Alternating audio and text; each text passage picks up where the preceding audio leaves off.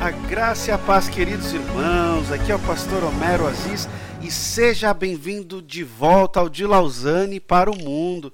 Um dos meus programas favoritos, convenhamos, não é só porque eu sou locutor, mas eu que sou apaixonado por missões e hoje os meus queridos amigos locutores que estão aqui, eu já vou apresentá-los, que também são apaixonados por missões. É, bom, a gente gosta de falar sobre missões e o Análise Global de Lausanne é uma das principais publicações na atualidade é, no que tange a, ao conteúdo das tendências missionárias dos nossos dias.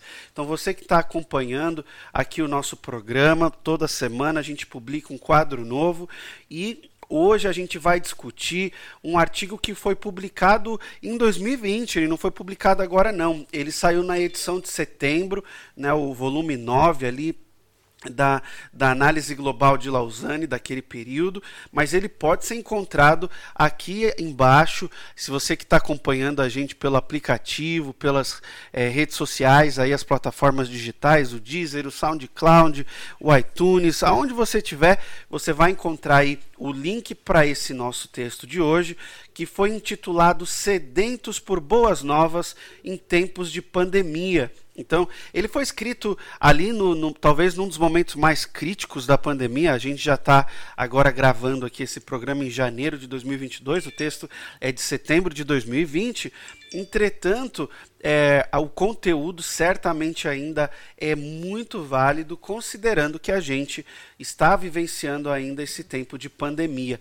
É, o, o autor do, do, do, texto, na verdade, a autora, a, a Carol Kingston Smith, ela trabalha o ponto de que existem muitas maneiras é, objetivas, eficazes da igreja é, se manifestar nesse momento da pandemia, é, em que as pessoas estão sedentas por ouvir a palavra de Deus. E para essa discussão tão é, atual, porque a gente está vivendo esse momento, eu tenho aqui comigo é, dois queridos amigos, um convidado especial e a nossa locutora. Bom, primeiro apresentando ela, Emily Miorini, ou mais conhecida como Emily Macarrão. Seja bem-vinda ao De Lausanne para o Mundo. Mais conhecida especificamente pelo Homero, né? Porque ele gostou de me chamar assim. O Miorini, Mas... Miorini não parece nome de, de, de macarrão, de pasta italiana? Tudo bem que minha família é italiana, mas vamos lá, né? É um prazer estar aqui no programa mais uma vez, né, compartilhando sobre esses textos tão relevantes que o Lausanne sempre traz e aborda. Bom, e eu tenho também aqui ao meu lado o querido pastor Luciano. Olá, pastor Homero, um prazer né, para mim estar aqui com vocês e poder compartilhar um pouquinho né, desse tema tão atual e importante para a missão da igreja. Muito bom. Pastor Luciano, ele é missionário, ele é da Igreja Metodista, atuou no Brasil, atuou no Peru e hoje vive com sua família, é, trabalhando no ministério lá no Panamá. Então vai ser muito legal, porque a, a, gente tem aqui diferentes contextos representados, seja o Brasil, seja o Oriente Médio, seja a região ali da, da América Latina, e a gente tem é, agora a oportunidade de, de, discutir com base no texto que se chama Sedentos por Boas Novas em Tempos de Pandemia, né, alguns princípios que são interessantes para a igreja é, manifestar durante esse tempo de pandemia. Tá? Eu só quero lembrar você, nosso ouvinte, que está acompanhando a gente aqui, não deixe de baixar o aplicativo, não. Você que está aí com seu celular, talvez escutando pelo Spotify, não sei, vai lá, vai lá na Play Store ou no, no, na App Store, se você tiver um iPhone, um iPad, baixe o aplicativo da Missio Wave, acompanhe toda a nossa grade, a gente tem vários programas e é uma alegria ter você conosco aqui durante esse tempo de discussão. A gente está nas redes sociais também, então você pode encontrar todo o conteúdo que a gente já publicou e tantos outros é, é, podcasts né, que a gente tem soltado, seja o, o Descobrindo o Mundo do Islã, seja a Ondas de Notícias, seja o nosso é, análise, é, desculpa aqui, o, nosso de Lausanne para o Mundo, com base na análise global, ou tantos outros quadros que a gente tem, o Conta para nós, que é, o Conta para a gente, que é o quadro de entrevistas, a gente tem o Sabatina também de entrevistas, tantos programas que a gente já está batendo aí a casa de 100 programas publicados. É, acompanhe aí com calma e ouça o, esse conteúdo, você que é apaixonado por missões e está caminhando com a gente. Seja então bem-vindo aqui ao nosso bate-papo hoje e tratando sobre o texto, né, os sedentos por boas novas em tempos de pandemia, é, logo de cara, o, a autora ela traz é, um pouco dessa contextualização política, econômica e também ambiental, social, do, do que, que a pandemia tem, de certa forma, afetado essas esferas. Né? Até porque é, é importante a gente estabelecer esses, esses contextos, já que, como igreja, a gente vai ter que reagir no meio de cada uma dessas realidades. E quando a gente pensa no, no aspecto é, político, né, é, eu já achei muito interessante que ela já traz à, à tona essa mudança que foi muito evidente é, em todo o mundo, né? E, e para mim, que eu, eu, moro aqui no, no, no Oriente Médio, posso dizer para vocês que isso é algo muito latente para nós. Né? No, no que tange ao aspecto político, a gente vê um fortalecimento das instituições globais, especialmente as administrativas, né, as governamentais, é, de forma sem precedentes. Né? A gente vê é, cada um dos países, seja no Ocidente, no Oriente, usando com braço forte né, aí a sua autoridade para conter e administrar os impactos da pandemia. E é lógico que isso traz é, coisas boas, mas isso também traz coisas ruins. Né? No caso, por exemplo, aqui do Oriente Médio, é interessante dizer a Jordânia, né? A Jordânia chegou a ser considerada durante os primeiros meses da pandemia como o país mais fechado do mundo. A gente chegou a ter no ano de 2020, é, de março até o mês de dezembro, a gente chegou a ter pouquíssimas semanas em que o país estava aberto. Foi o oposto. Gente, o país estava fechado quase que o tempo todo. E a gente teve é, quarentenas tão restritas ao ponto de ter semanas. Houve um período que a gente ficou quase 20 dias em que ninguém podia nem sair de casa. Né, aquela a lei marcial foi implantada, exército e polícia nas ruas e ninguém sai de casa. Né, e, e, a gente vê isso acontecendo em vários outros lugares do mundo. Né, e é lógico que com, com esse fortalecimento dessas é, autoridades vem, vem o autoritarismo, vem o abuso do poder, vem o aumento de medidas de segurança, de monitoramento de patrulhamento que muitas vezes é, acabam é, meio que impedindo ou criando perseguição ou atrapalhando a, não só a sociedade de forma geral, mas a igreja também, né? Então, eu não sei como é que, como é que foi, pastor Luciano, essa experiência, porque é, você já está no, no, Panamá, já tem... Quando foi que você chegou no Panamá, pisou no Panamá? Faz sete anos. Sete anos. Então, nos últimos, a gente vai completar praticamente dois anos de pandemia. Então, você pegou ali, né, vivenciando toda toda essa liberdade ou esse a, a, aquela vida normal que a gente tinha né, por cinco anos e aí esses últimos dois anos a pandemia. Como é que foi para você essa questão aí? Lá como é que foi a parte política? O país fechou não fechou? O que que houve durante a pandemia lá? Então muito interessante esse tema pastor porque também o Panamá ele ele foi um, muito fechado no, no, no, no tempo da pandemia. E como o Panamá é um país pequeno então é muito fácil fechar o país. Hum. Então praticamente o país foi fechado por um ano. Uau. E, e nós podíamos sair somente é, duas vezes por semana. Uau. E cada homem separado de mulher, né, e duas horas é, no dia só, conforme Uau. o número do final do documento. Então, assim, de fato, a gente percebeu também muito essa questão do autoritarismo, uhum. né?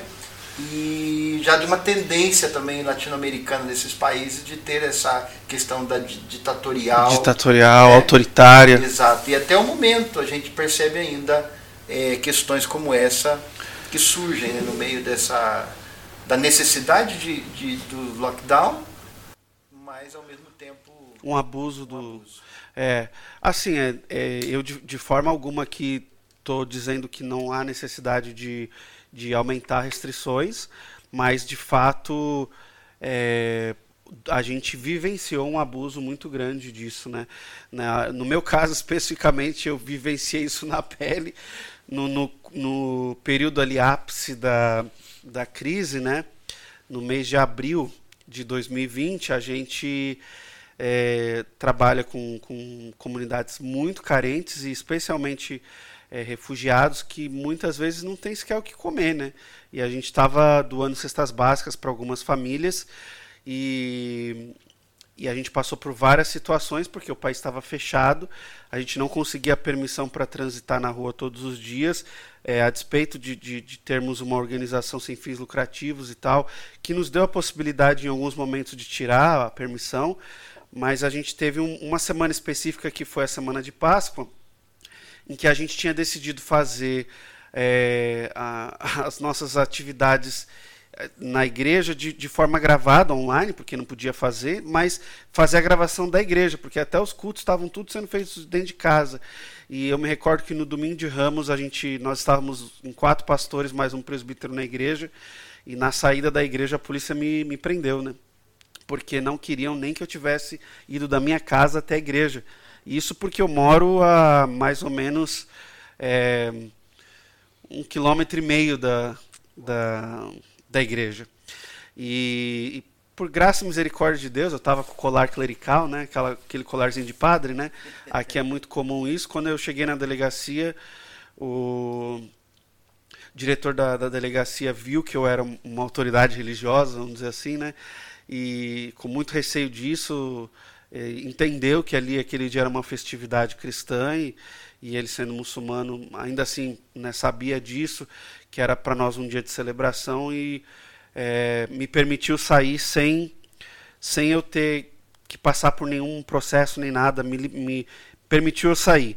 Mas no dia seguinte, na segunda-feira, quando um dos nossos obreiros nativo estava distribuindo as, as cestas, né, a, a, infelizmente a polícia parou ele e a despeito de dele estar tá em nome da igreja, dele ser pastor e dele estar tá fazendo aquilo, é, eles levaram ele assim como tinham levado no dia anterior para a delegacia, é, mas prenderam ele, ele ficou seis horas de, detido, apreenderam o carro dele, que ficou 40 dias é, detido o carro, e a gente ainda teve que pagar uma fiança para tirá-lo de quase 200 dólares e uma fiança para o carro de quase 400 dólares para tirar o carro depois de 40 dias. Uau. Isso porque as restrições estavam na, naquele período máximo, né? Então, a partir daquele momento ali, a gente foi mais assim obediente às leis é, e às regras sociais em relação às restrições do corona, é, mas ao mesmo tempo foi muito difícil ver é, essa comunidade muito carente literalmente passando fome. Né? Me recordo de, de alguns egípcios, porque como o país fechou, aqui você tem uma camada muito grande de, de de egípcios, né? Eles trabalham em toda a região, na Jordânia, no Iraque, na Turquia, na, no Líbano. Eles são a força assim de mão de obra, né? Os egípcios. E uma comunidade muito grande deles foi aprisionada dentro de casa, sem receber salário, porque não estava trabalhando, e, e não tinha nem o que comer, né? E era direto a gente recebendo ligações, olha, eu estou há três, quatro dias sem comer nada, né? Eu estou aqui, eu não posso sair de casa, eu não tenho dinheiro porque eu não estou trabalhando, eu não sei o que fazer. E, e essa foi a realidade devido a essa restrição tão intensa, né? Então, é, é, parece contraditório, né, muitas coisas. Esse é o tema. Agora mesmo ontem eu estava lendo, no Panamá está aumentando o número de casos do, certo. do Omicron agora, uhum. né? E eles estão restringindo os serviços das igrejas, né? E só que eles continuam com a, o carnaval todo é. organizado, né? Então o pessoal está criticando. Então essa contradição também é uma coisa que, pelo menos na, na América Latina, tem gerado muita crítica. É. Nossa, eu estava lendo mesmo a mesma coisa sobre São Paulo, né? Que a, é, eu li vão ser 192 blocos de carnaval agora no, em 2022, só na cidade de São Paulo, que receberam aprovação do, do, do, do da, da, prefeitura e do estado. Então, são 192 blocos de carnaval. E aí, e aí ao meu, paralelo a isso, igrejas ainda sofrendo restrições, não podendo reunir seus membros. E, é, eu estive recentemente agora em no final de, em outubro no Brasil e em algumas das igrejas, eu visitei poucas igrejas porque eu estava lá mais para cuidar da família, mas a, a, especialmente uma das igrejas que, que eu fui lá, a Casa da Rocha, a gente estava agora há pouco eu e o pastor Luciano falando sobre, sobre eles lá, o pastor José Bruno e, e a igreja, o, o, a Casa da Rocha, no, no dia que eu estava lá, era o quarto culto que eles estavam fazendo depois da reabertura. Então a igreja ficou de março de 2020 até setembro de 2021 com as portas fechadas. Então, assim, é, é e ainda assim abrindo cheio de restrições, né? E tiveram muitos membros da igreja que morreram e tudo mais. Mas aí você pega, então, a, algumas entidades como as igrejas sofrendo restrições enormes e 192 blocos de carnaval na rua. Então não faz sentido isso, né? E, e, é, e é lógico que as restrições podem acontecer, tudo bem. É, mas elas têm que acontecer na mesma medida em que são realizadas ações que visam o cuidado das pessoas, né? Por exemplo, tudo bem, né? A gente teve mencionando aqui os, os imigrantes egípcios, é, eles não vão poder trabalhar porque a indústria fechou. É, tudo bem, a indústria fechou, eles vão poder trabalhar, mas o que que o, o governo vai fazer para ajudar essas pessoas, né? E também eu acho que a pandemia, né, pastor, revelou a, a incapacidade dos governos, né, que já eram evidentes no Sim. caso da saúde, de atender as pessoas, né? Claro. Obviamente que em muitos lugares foi um absurdo de, da quantidade de pessoas doentes, né? Sim. É, por outro lado, é, revelou já países como o Brasil, por exemplo, a incapacidade mesmo estrutural. É. É, assim, eu acho que um, um ponto também é que, agora trazendo para o nosso contexto como igreja, né, especialmente numa realidade é, cheia de restrições como essa da pandemia, a igreja ela tem que olhar essa necessidade com outros olhares, né? Então, tudo bem, a igreja está sofrendo, está sofrendo muito, né, em todos os aspectos, seja de queda de número de, de membros, ou de recursos e entrada, ou o que for, mas é, eu acho que a pandemia deveria nos, nos botar para fora da, da, do espaço da, das estruturas é, de prédios e de, de, em que a igreja começa a olhar para o seu vizinho, por exemplo, com outro olhar. Se, se, se, a, se as medidas estão cada vez mais autoritárias e mais opressoras e, e, as restrições elas, elas acabam gerando todo esse impacto social, aí está uma oportunidade da igreja vir e demonstrar cuidado, amor, serviço né, e, e que certamente é, o título do texto é né, sedentos por boas novas. Né, então, é, é, esses problemas que a gente está falando só por enquanto do aspecto político, eles geram uma. Um, eles impactam o coração da, das pessoas sem Cristo e abrem portas que estavam fechadas, né? Então a igreja não pode perder essa oportunidade. Né? Eu, na, na minha opinião, pastor, desde quando iniciou a pandemia, e eu comecei a ver que um certo desespero da igreja. Uhum. Certo não, um desespero. Uhum. Um desespero. Eu acho que também revelou a nossa é, visão muito templária, vamos dizer assim. Claro. Usar essa palavra. Uhum. Uma visão muito. que a igreja é o templo, é o espaço, e sem aquele lugar ou aquele espaço, a gente não sabia o que fazer. Uhum. E o pessoal não soube desenvolver, como o senhor está falando, uhum. uma igreja que se adapta à, à realidade do momento, Sim. que não deixa de fazer a missão, apesar de que um templo ou uma, um lugar específico, um espaço, não possa ser aberto para receber um grande grupo de pessoas. Eu acho claro. que, eu acho que, como eu vi no texto ali, que tinha já previsões até econômicas, né? Sobre uma pandemia que seria uma, uma, uma, uma questão que ia trazer muito problema econômico. Eu acho que nós, como cristãos, deveríamos também estar preparados Com certeza. para crises como esta e ainda maiores que essa. Com certeza. A verdade é que se antes já tinha aquela cultura do a primeira coisa que corta durante uma crise na igreja geralmente é missões, né? Uhum. Eu acho que, que o, isso se acentuou na pandemia é, justamente por causa desse ponto, pastor, porque. A, a, e eu falo, né, por me relacionar com, com, com muitas igrejas, e algumas delas grandes, é, essas igrejas sofreram perdas de diferentes tipos e, e aí começaram a, a, a olhar para si mesmas mais ainda do que já olhavam antes. Como é que você paga um templo que cabe 10 mil pessoas? Né? É, se você estava investindo 10 mil dólares em, por mês em missões, esse dinheiro vai se voltar para a igreja local para pagar os funcionários, para pagar as estruturas e considerando as ofertas que, que, que diminuíram e tudo mais. Então, essa, é, eu acho que é isso, é, esse é o ponto mesmo que você falou do, do da igreja ter uma visão templária voltada para o templo. A gente deveria ter antecipado isso. Aí, é, eu acho que é, tem que servir como reflexão para a igreja hoje. A igreja, eu acho que no meio da dor e do sofrimento e das perdas e da, dos fracassos e da, da falência de muitas igrejas, que teve igreja que fechou e denominação que, tá, que publicamente tem falado sobre essa, essa questão de igrejas fechando, a gente vê isso não só no Brasil, mas no mundo todo, deveria fazer a igreja se voltar para a essência, né? Sim, porque a igreja é a comunidade, é a eclésia, é a reunião daqueles que creem.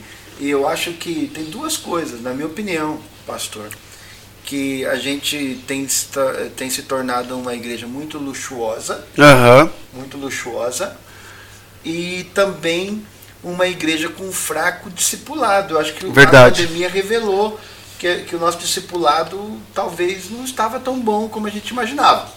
Sim. Porque os caras estão abandonando, estão deixando de, de contribuir e estão deixando de ser. E hoje o pessoal está tentando buscar os perdidos. Exato. É? Ao invés de buscar os perdidos da igre... que precisam de Jesus, Exato. os perdidos que saíram da igreja durante Exato. a pandemia. Há igrejas que não conseguem mais recuperar. Eu passei por algumas igrejas agora, né, em dezembro. Eles não conseguem mais recuperar a galera, porque o pessoal não voltou. Simplesmente não voltou. Sim. E, e assim, quem estava comprometido, se essas igrejas não estavam comprometidas, essas pessoas foram para as igrejas comprometidas. Então, a gente tem um, um, uma igreja parceira no interior de São Paulo, em que a cidade inteira, aquela foi a única igreja que se manteve aberta durante as restrições do, do período da pandemia. Então, quem, quem queria realmente congregar e estava disposto a, estar tá na igreja, não abandonou o negócio, começou a ir para essa igreja, porque todas as outras estavam fechadas. Aí hoje a cidade abriu, as igrejas estão voltando às atividades, mas os membros todos foram parar na, nessa igreja aí. Né? E essa igreja cresceu, cresceu muito durante a pandemia, mas em razão dessa situação. E, e essa é uma igreja muito missionária, muito ativa socialmente e tal. A gente tem um carinho muito especial por eles, mas, mas é interessante ver, né? É, e a, essa tendência acontece. Então você tem muitas igrejas que estão morrendo e vão, vão ficar fechadas mesmo. Você tem igrejas que se mantiveram abertas e que pessoas migraram para elas. E, e, você tem mega igrejas que sofreram perdas mega porque eram grandes e hoje já não tem a força para se recuperar diante de, então, de, quando, desse momento. Não sei quando, quando o senhor viu também, mas eu vi muitas igrejas é, fazendo cultos online, igrejas com, de duas mil, três mil pessoas, que não conseguia reunir 50 pessoas na, na live deles. Sim. Então assim, eu fiquei abismado com isso, né? Uhum. Agora, por outro lado, na minha realidade, eu vi no, nas igrejas do interior do estado do Paraná, da, das nossas denominações, o pessoal manteve, uhum. inclusive a arrecadação. Mesmo uhum. não indo para o templo, eles mantiveram a fidelidade deles, depositavam lá na conta da igreja. E a igreja não caiu. E quando eles voltaram, voltou a possibilidade de, de reabrir todos voltaram. Sim. Então, aquele povo do interior talvez. Né? Sim. Né? Não, provavelmente também essas igrejas não tenham essa cultura da mega igreja, né? Porque eu acho que assim, uma coisa também da, da, da cultura das, das grandes igrejas é de que você. A membresia, né? É, ela é muito superficial, né? Então o cara tá lá, ele senta numa mega igreja, ele sai de uma mega igreja, muitas vezes ele é só mais um. Enquanto que nesses contextos em, em que a igreja é menor, é, a, a, os relacionamentos são a, a fonte da, da coisa. Né? Você não congrega numa igreja por causa do nome só da igreja. Você congrega lá por causa das pessoas que estão lá, do relacionamento que você tem com elas, com a igreja, com o pastor e tal. É, eu fui membro de, por alguns anos de uma grande igreja de São Paulo e eu nunca tive um encontro sequer com o pastor sênior daquela igreja. E isso porque eu era membro da equipe de liderança, porque eu, eu, já, eu já tinha pregado em todos os cultos daquela igreja e eu já tinha é, participado de várias atividades ministeriais, mas eu nunca tive um encontro com aquele pastor. E não vou citar nomes aqui, não há necessidade, mas é, é, é esse é o tipo da cultura dessas igrejas. Né? Uma igreja de, de, de, mais uma vez, de 10 mil membros, quando é que o membro vai se encontrar com o pastor titular dessa igreja? Não vai. Né? Assim, male male você vai conhecer o pastor lá de missões, o do discipulado, o do, do da recepção, ou alguma coisa assim, né? Aí, a nossa querida Emily aqui já perambulou por algumas igrejas grandes, né? Sim, algumas. Não precisa mencionar os nomes, mas como é que, que foi para você? Ah, é... eu eu já participei, inclusive, de uma igreja em que, quando eu comecei, era pequena e aí acompanhei todo o processo do crescimento, né? E de fato, quando tem mais pessoas, aquela, aquele relacionamento mais pessoal e íntimo com todos, né, acaba se tornando muito mais difícil. E por isso a importância de mesmo dentro de uma igreja grande ter os pequenos grupos, ter aquele contato e ele se tornar efetivo. Quando a gente para para pensar em pandemia, é muito isso que vocês que nós temos falado até aqui, né? De é, quando se a gente humanizar um pouco mais todo esse todo esse processo, tornar mais pessoal todo o contato, toda toda a relação, a gente traz isso para o menos. A gente traz isso para o lado mais pessoal, mais intimista a, a igreja é grande, por ela ser grande, é uma bênção. O crescimento, a expansão do corpo é algo extraordinário. Mas quando isso acaba se tornando apenas algo muito grande, sem essa pessoalidade, isso é um problema. É. Isso é um grande problema. É. Então, eu acho muito interessante essa discussão, porque todo mundo quer crescer a igreja, né? Todo mundo quer que a igreja cresça. Mas pensando biblicamente, né? É, a igreja ela cresce quando existe a comunidade. Então eu até ouvi já, eu não vou saber citar aqui, mas vi pastor, por exemplo, que já deixou a mega igreja para plantar muitas pequenas, pequenas. Uhum. ou seja, muitas pequenas comunidades. Sim. Né? E, então eu acho que, que é interessante essa discussão, é. especialmente nesse momento de pandemia, que o que o pastor Homero trouxe, né? Somente está mantendo realmente aqueles que têm um vínculo com aquelas pessoas, com aquela comunidade. Os que têm um vínculo só com a, o título, com a fama daquela igreja, ou que aderiram ao só ao movimento, realmente desapareceram, né? Exatamente. É assim, eu me recordo, eu tive uma experiência muito legal com uma igreja no, nos Estados Unidos, né? Eles, eles me levaram lá para fazer uma semana de internato nessa igreja para aprender com eles. A Igreja é, Batista de, do Capitólio é, fica lá em Washington. O pastor dessa igreja chama Mark Dever, é uma igreja ligada à Convenção do Sul dos Estados Unidos, uma igreja bem conservadora, mas uma igreja que, que cresceu numa visão do que eles chamam de nove marcas. Depois virou uma, uma organização internacional, eles têm publicações, é, tem vários livros aí falando sobre as nove marcas de uma igreja saudável e tal. É, hoje são acho que 12 livros, mas são é, é, o título ainda do, do, é, dessa, desse ministério deles é Nove Marcas. E é interessante que, que essa igreja, hoje eles têm, eu acho que a, a membresia deles que eles estabelecem, se eu não me engano, é de 2.200 membros, alguma coisa assim. E quando a igreja atinge esse número, eles começam a preparar a liderança da igreja os melhores da, da, da igreja. Não estou falando assim, tipo, ah, qualquer gente nova ou que está vocacionando. Não, eles pegam assim, os caras que estão há mais tempo, que têm mais experiência, que foram treinados, que dão mais frutos. Eles pegam esses caras e aí eles dividem a igreja. Todo mundo que está, por exemplo, eles querem plantar uma igreja nova num bairro tal. E eles têm daquele, daquele bairro, eles têm daqueles 2.200 membros, digamos assim, 100 membros daquele bairro.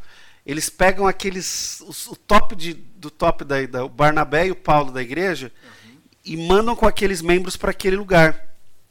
E, e, eles começam uma nova igreja lá. E aí a igreja sede começa a se reestruturar. Na, é, geralmente a gente tem. Ah, assim, manda uma igreja é, manda os membros assim, manda o missionário, o missionário vai começar a igreja do Como zero. Se fosse né? uma poda. É, eles, exatamente, eles tiram o melhor assim, e, e os membros que estão naquela região e tudo vai. Vai o dinheiro, vai, vai as famílias, vai, vai tudo para aquele lugar. A igreja mãe ainda investe coisas, e aí a igreja mãe que tem que começar a se reestruturar. E eles já plantaram igrejas assim em vários lugares, não só do, dos Estados Unidos, mas até do mundo. Muito interessante. É, eles estão e eles, né, um dos caras que que fez o internato lá, né? Só que ele fez um internato maior do que o meu, foi o pastor Jonas Madureira. Não sei se vocês já ouviram falar dele. Ele é betelino, eu sou betelino. E ele foi meu professor no seminário, já na época que que ele já tinha se formado, já estava dando aula na, é, no seminário. Foi meu professor de filosofia e o, o pastor Jonas foi para lá, fez o internato e hoje a igreja do pastor Jonas em São Paulo é uma igreja filiada à igreja do Capitólio. E então eles pegam assim a nata da igreja, bum, e envia para um, lugar. E que é uma visão interessante, né? Eu acho. E, e, e aí a igreja não fica crescendo para ser 10, 15, 20 mil membros. É, a igreja mãe, essa igreja. E, e, e até a, essas outras igrejas são independentes. Entendi. Tem uma filiação fraternal. Mas a igreja mãe não tem. Não tem é, controle nenhum sobre o que acontece naquela nova igreja. Eles, é, eles fazem as ordenações pastorais que tem que ser feita, e uma vez que aquela igreja, aquela parte da, da igreja mãe foi embora, acabou. Porque, pastor, assim, até uma questão para a gente conversar, né? Porque visitando aqui a Jordânia, visitei algumas igrejas, algumas ruínas da igreja bizantina, uhum. né? E a gente sabe historicamente que quando a igreja se tornou potência, se tornou poder, né? Foi a, a raiz da, da, da, ruína dessa igreja. Exatamente. E talvez é, esse seja o nosso, nosso ponto de reflexão, né? O cuidado de a gente não estar tá querendo construir é, é, uma potência ou como coliseus, né? Uhum. Em vez de construir a comunidade. Eu acho que esse exemplo que o senhor deu é muito interessante. É, é um modelo a se copiar. É, eu, eu, eu fiquei muito feliz quando eu vi que existem igrejas fazendo isso, né, lá. E fora toda a estrutura, né, eles são uma igreja muito saudável, né, como eles pregam. É, tem as minhas divergências teológicas em alguns pontos, é, mas assim no que tange a a, a estrutura, nossa, a eclesiologia da igreja, algo espetacular. Nunca vi em nenhum lugar. É certo que mundo. não é porque a igreja é pequena que ela tem uma saúde, né? Sim. É, comunitária, né? Aham. Porque, por exemplo, eu venho na minha denominação, tem muitas igrejas pequenas que tem muitas dificuldades Aham. também, né? Mas eu acho que essa visão, a igreja pequena que ela cresce e depois ela volta de novo a, a se multiplicar, Sim. né? E Sim. vai assim, eu acho que é uma visão muito, muito interessante. Bacana. Bom, a gente segue aqui. O segundo ponto que a, a Carol ela traz de discussão no texto é essa questão do contexto econômico, né? E ela fala que o impacto é, iria afetar a todos, né? A gente está pensando num texto de setembro de 2020, a gente está falando agora em janeiro de 2022, então é quase que profético, mas verdadeiro, né? Ela fala que a expectativa era de que é, houvessem por volta de 50 milhões de empregos perdidos só no ramo do turismo.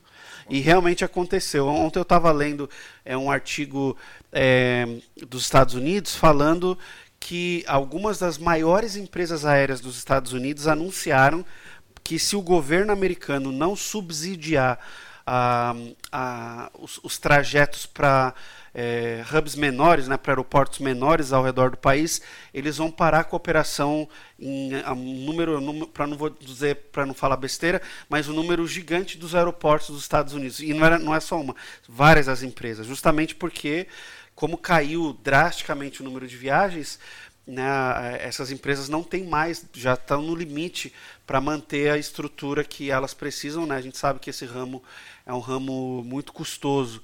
Então, aqui a gente está falando de 50 milhões de empregos perdidos no ramo do turismo e viagens, mas certamente ah, o impacto em tantos outros ramos deve ter sido é, cabuloso, né? Assim, algo. E a igreja, a pergunta é como é que como a igreja reage numa situação dessa? E né? até pela inconstância, né? Porque se você para Aí você faz um planejamento, ou então você volta, você faz um planejamento. Mas com a inconstância que a gente vive hoje, de abre, fecha, abre, fecha, e de repente tem uma nova variante, de repente. São tantas surpresas que é difícil até para essas empresas e para a igreja se planejar, porque tudo se tornou muito incerto. Hoje é, as portas se abrem, amanhã as portas podem se fechar. Né? Agora, com as rotinas de viagem, por exemplo, voltando, é, eu e o Homero mesmo, a gente tem se planejado para essas novas viagens que vão acontecer nos próximos meses e constantemente a gente tem que ficar de olho. Porque abre, fecha, o país abre, o país fecha, algumas coisas abrem, outras não, limitação processos, coisas que, que, que você tem que ir atrás. Né? E a igreja não é diferente no Brasil mesmo, agora, com, com, com as novas variantes, num dia a minha cidade pequena lá do interior estava com a UTI vazia, no outro dia estava super lotada de novo. Minha família hoje, né, durante essa gravação, minha família toda está com Covid. Uau! Então, é, toda essa inconstância de economicamente é, é, é, é assim, uma falência. É um, é um processo muito complicado, porque aí você fica mais uma vez de mãos atadas. Eu estava conversando com uma profissional algumas duas semanas atrás uma dentista e ela falou assim Emily assim agora as coisas estão começando a voltar eu estou começando a conseguir voltar a minha estabilidade mas pode ser amanhã pode ser que amanhã tudo acabe de novo Exatamente. as coisas então é, economicamente o processo é, é difícil imaginar daqui a um tempo, porque a inconstância acaba com todo esse processo. É. Sem falar, por exemplo, no Panamá, né, uma passagem por Brasil, por exemplo, pela Copa Airlines, normalmente era entre 400, 500 a 600 dólares. Uh -huh, né? uh -huh. Hoje não está menos do que mil dólares. Uau, impressionante. Passagem, né? E sem falar a indústria do exame, né? Do teste, né? Sim. Uh -huh. Então, eu, eu, por exemplo, eu tive uma viagem para Jamaica o ano passado, né? E tava no, no site dizia que eu tava, que eu tinha que ter o PCR e tal, fiz, né? Ao chegar no aeroporto tive que fazer outra. Sim. Então, então tem que pagar outra vez. Essa, essa, essa é uma área que, que prosperou nessa fase, né? Eu vou ter a viagem agora, uma viagem em março, eu vou ter que fazer é, pelo, eu vou ter que fazer oito do, entre documentos e PCRs, né? Dos quais seis são pagos. Então, assim, no, num período de. de é, tô falando aí de duas semanas, eu vou fazer, eu acho que uns seis PCRs. É, eu estava assistindo um, um, podcast essa semana sobre investimento e aí tinha um cara falando que no começo da pandemia ele investiu muito em empresas de, é, da área da saúde, de testes, de exames e ele falou que, que ele nesse quase dois anos agora que foi assim. Virou um milionário. Milionário, porque o tanto que, é. que as ações cresceram da empresa que ele escolheu investir foi surreal. Não, é, e aí eu volto à pergunta, né? Como, como é que a igreja reage nesse momento, né? Eu, eu, eu acho que a gente estava falando daquela coisa de mega igrejas, né? O pastor falou, né? As igrejas estão ficando muito luxuosas e é, eu acho que a igreja deveria se voltar para a simplicidade do evangelho, né? né? É interessante quando Jesus envia os discípulos para pregar, ele é, envia eles na simplicidade. Olha, você não vai, você não vai levar as melhores coisas desse mundo com você. É, Deus provê as nossas necessidades e a gente precisa de coisas, Ele vai abençoar. Tem, tem coisas que são necessárias para a realização do ministério e ele, e ele provê. Entretanto, eu acho que a igreja entrou nessa fase de, de tudo tem que ser tão luxuoso, né? Que perdeu a simplicidade do evangelho. Então, eu acho que é, a igreja tinha que voltar para a simplicidade do evangelho nesse momento. Segundo, é, eu acho que a gente tem que voltar também, a, acho que a essência do evangelho, em considerar o próximo como superior a nós mesmos e amar o próximo como a nós mesmos. E, e nesse sentido é, esse é o momento que a gente é, seguindo o que Jesus falou que é melhor dar do que receber mesmo no pouco que a gente tem porque todo mundo está enfrentando a crise a gente ajuda o, o, o próximo né? E a, a, minha experiência ministerial de, de vida cristã foi de sempre que quando eu estava mais apertado e ainda assim fui obediente a Deus e ajudei o próximo, é que eu fui mais abençoado em seguida, né? A lei da semeadura, ela é assim impressionante, né? E aqui a gente não está nem pregando prosperidade, não, teologia da prosperidade, está pregando a Bíblia, né? o que a palavra ensina.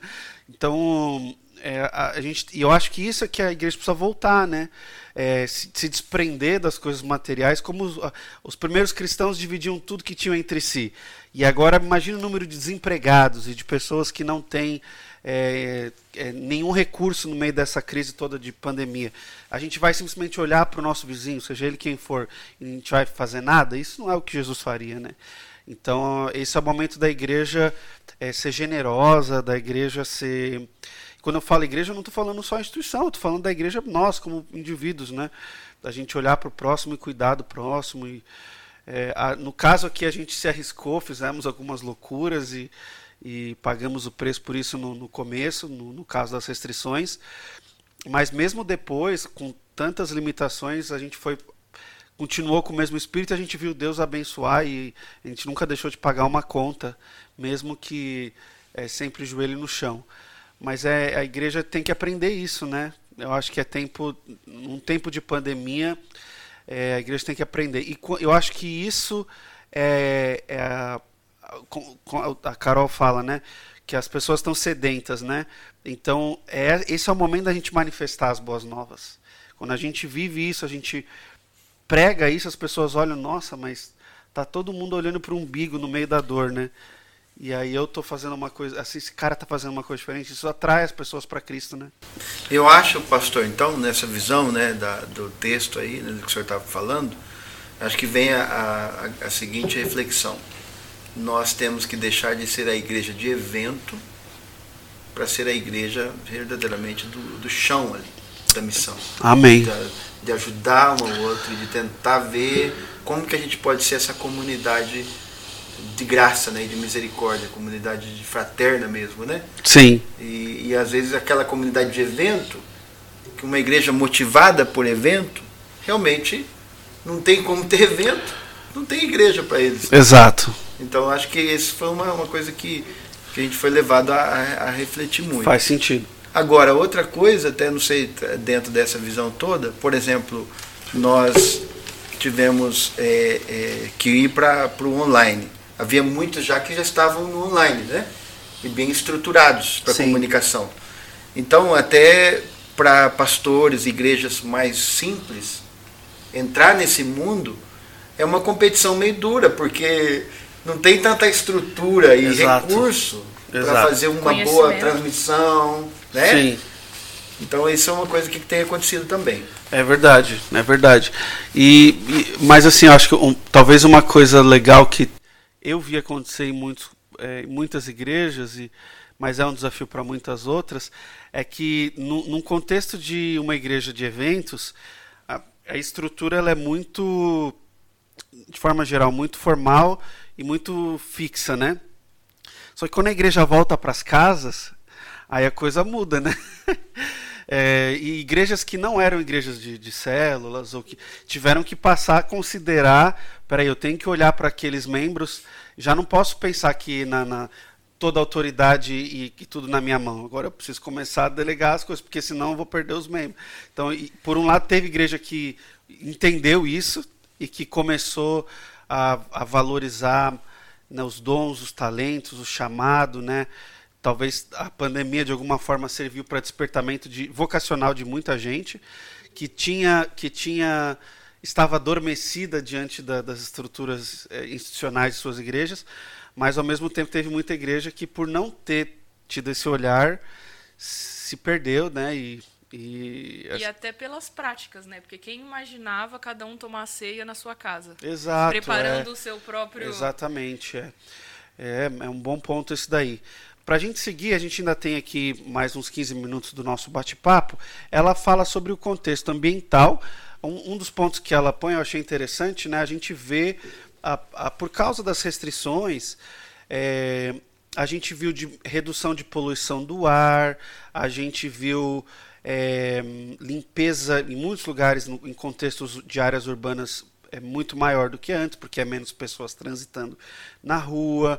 A gente vê é, questão de, de diminuição de desmatamento, é, de comércio ilegal de animais, de práticas agrícolas intensivas, entre muitas outras coisas que são riscos é, e problemas hoje ambientais. Né? A gente viu uma diminuição disso e aí o desafio fica para a igreja também olhar para para essa, essa, essa questão, para o lado bom e o lado ruim no meio do, do contexto ambiental e, e agora tomar uma posição. Na igreja precisa aproveitar esse momento e também se posicionar no que tange ao meio ambiente. Né?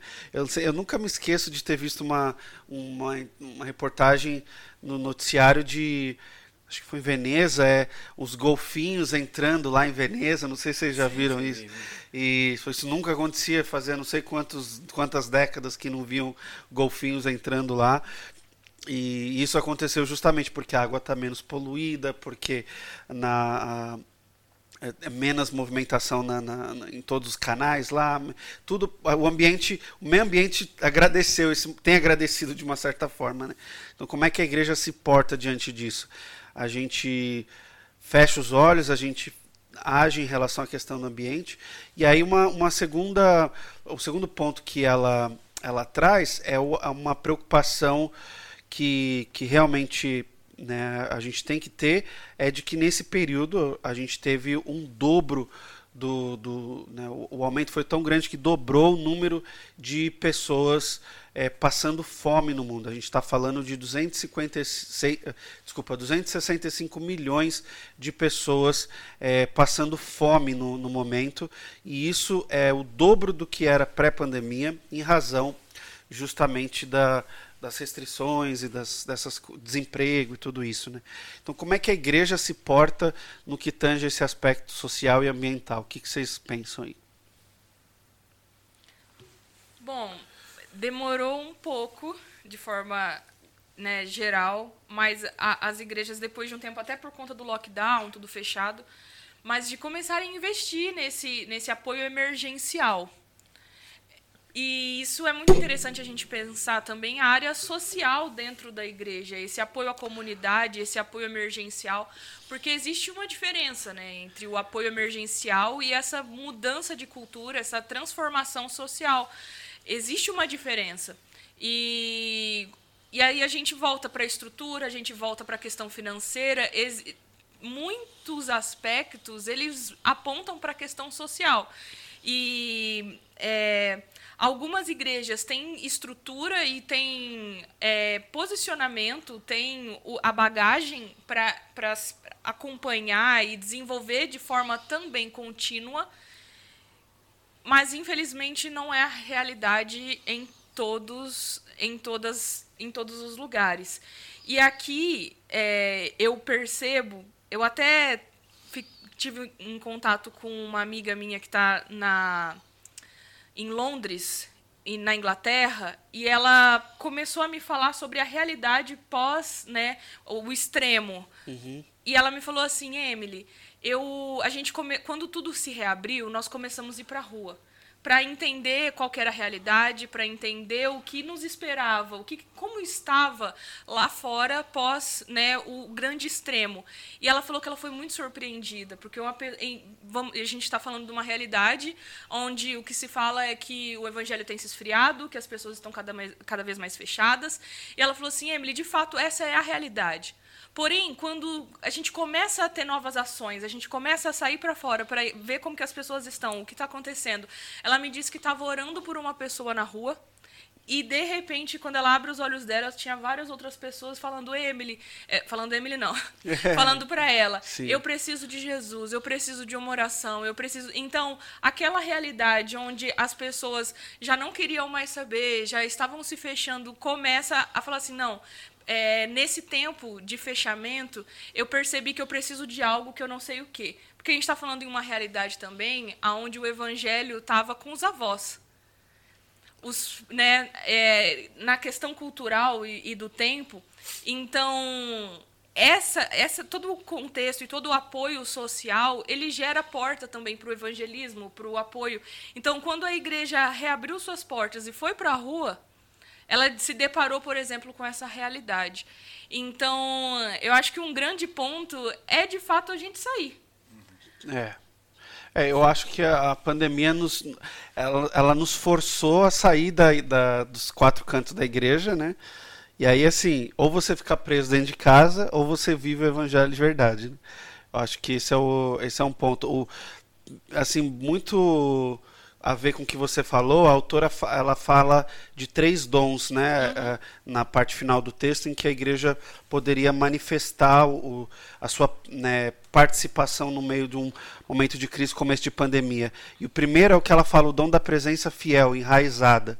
Então, pensando num aspecto social, o exemplo que você citou da sua amiga em Londres, é, ou até no caso de questões ambientais, ela fala assim: os cristãos podem ser eficazes tanto na conscientização de grupos vulneráveis quanto no engajamento prático para suprir necessidades onde a infraestrutura de apoio for insuficiente ou inexistente. Então, é a igreja é, que saiu das quatro paredes, não ficar presa em casa, mas ir para a rua, entender o que está acontecendo, como pode se envolver na, na, na, no que a sociedade precisa é, e entrar é, nesse aspecto e a, junto com a pregação do evangelho.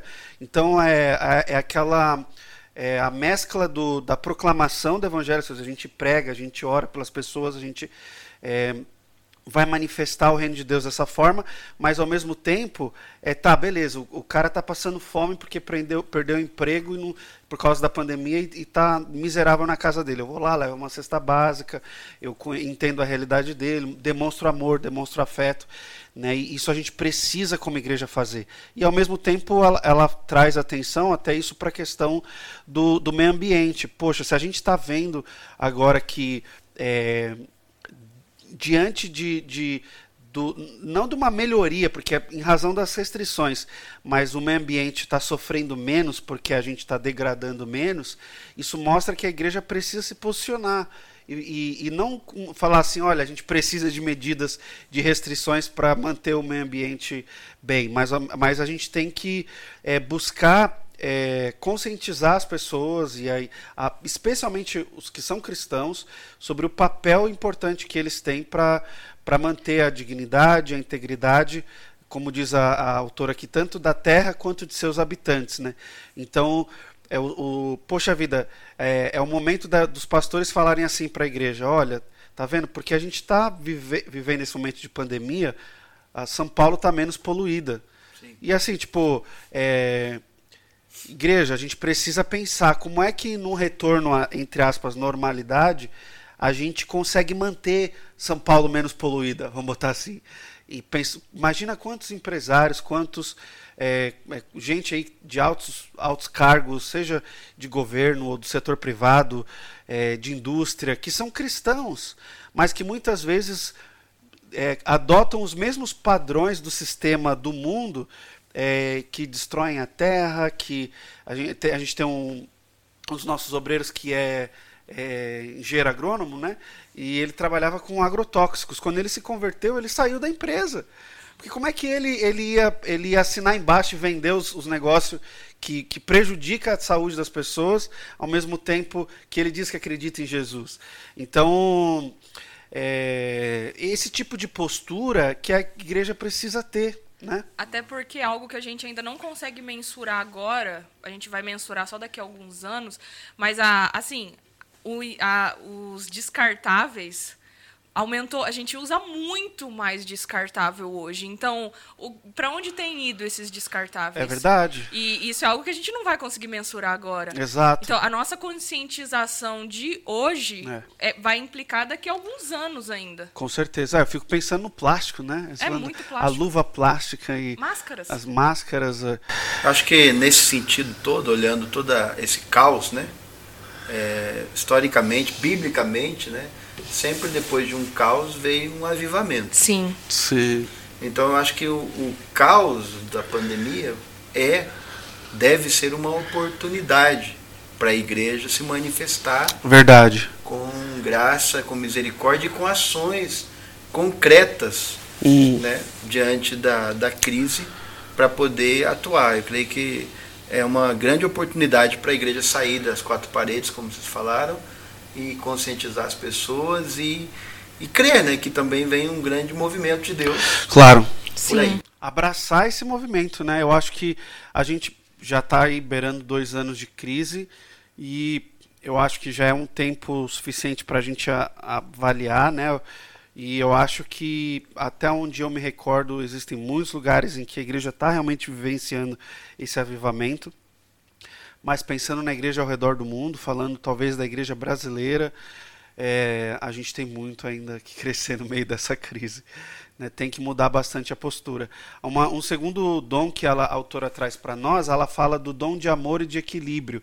Então, ela até cita assim: no, no rastro da infodemia do coronavírus, né, essa coisa da, das informações é, viralizadas que não condizem com a verdade, né, é, as fake news a gente tem que, como igreja, discernir a importância da veracidade e da confiança na sociedade. E aí, no, nesse mundo interconectado da pós-verdade, um dos papéis fundamentais da missão da igreja é continuar a cultivar um discipulado de amor e equilíbrio, igual está lá em 2 Timóteo 1,7. Então, nesse momento em que está todo mundo desequilibrado por causa da, da pandemia, a igreja tem que, tem que mostrar o equilíbrio.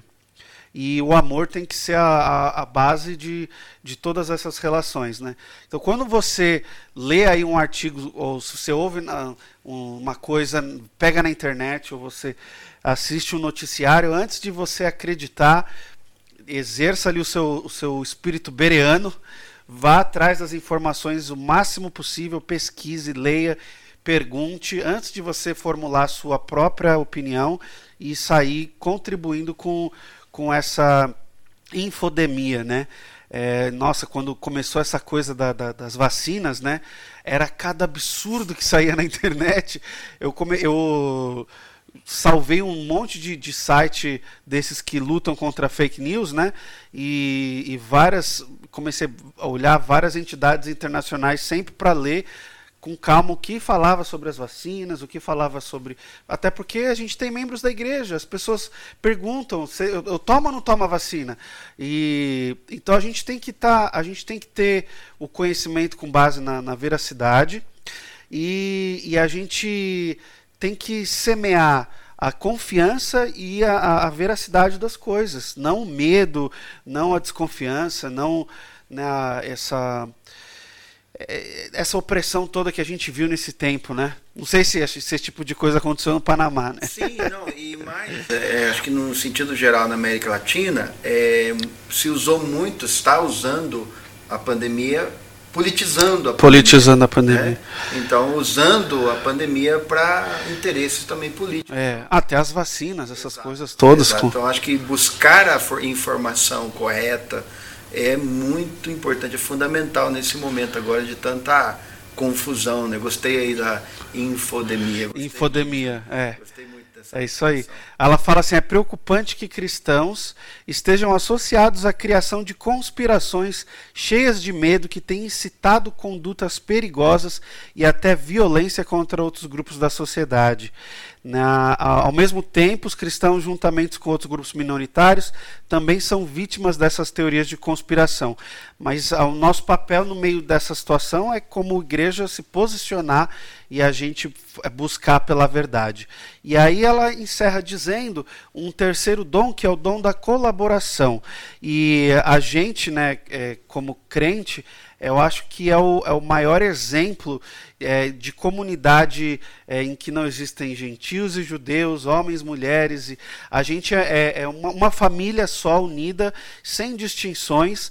E, e nesse momento em que, como né, o pastor Luciano bem disse, é, a gente vê uma politização né, que gera uma divisão na sociedade entre esquerda e direita, entre partidos e, e afiliações políticas e coisas do gênero, a gente, como igreja, tem que se posicionar com as verdades do reino e trabalhar em prol com amor. Eh, ela fala aqui, a autora, né? imaginação, compromisso e vigor na construção e fortalecimento das comunidades locais. A gente tem que, tem que desenvolver esse espírito de colaboração, em que não é, não é o meu interesse, não é o interesse do outro, mas é porque eu amo o outro, considero ele superior a, a mim mesmo, eu amo ele como a mim mesmo, então eu, eu vou colaborar, eu não vou querer prejudicar o próximo próximo em razão da, das minhas opiniões.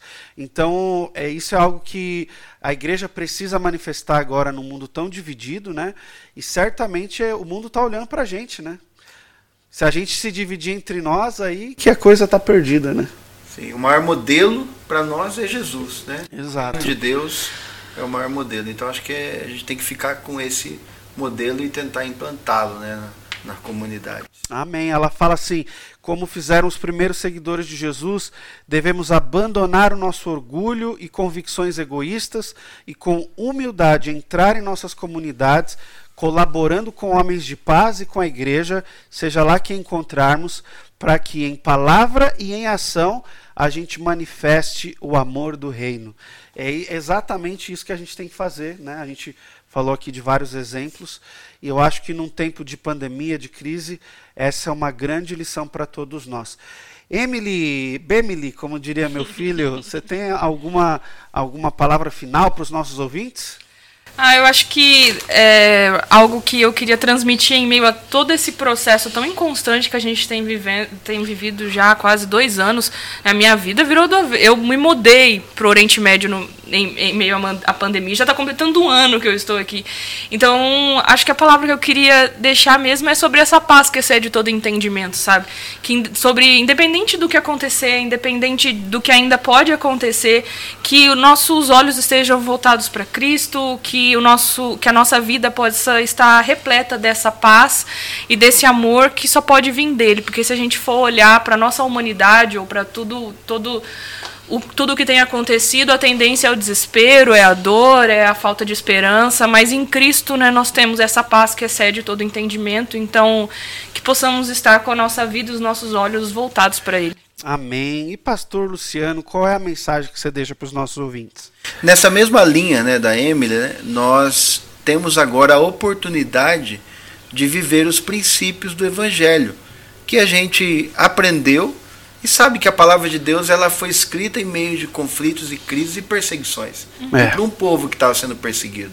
Então a gente viver a realidade da fé, da confiança, da certeza da vida eterna e de saber que no mundo nós vamos ter aflições. Sim. Mas Jesus disse: tenha um bom ânimo, porque eu venci o mundo. Amém. Então, que essa seja a mensagem principal e vivida mesmo na prática por cada um de nós. Glória a Deus. Querido ouvinte da Missile Wave, foi um prazer ter você conosco aqui no De Lausanne para o Mundo.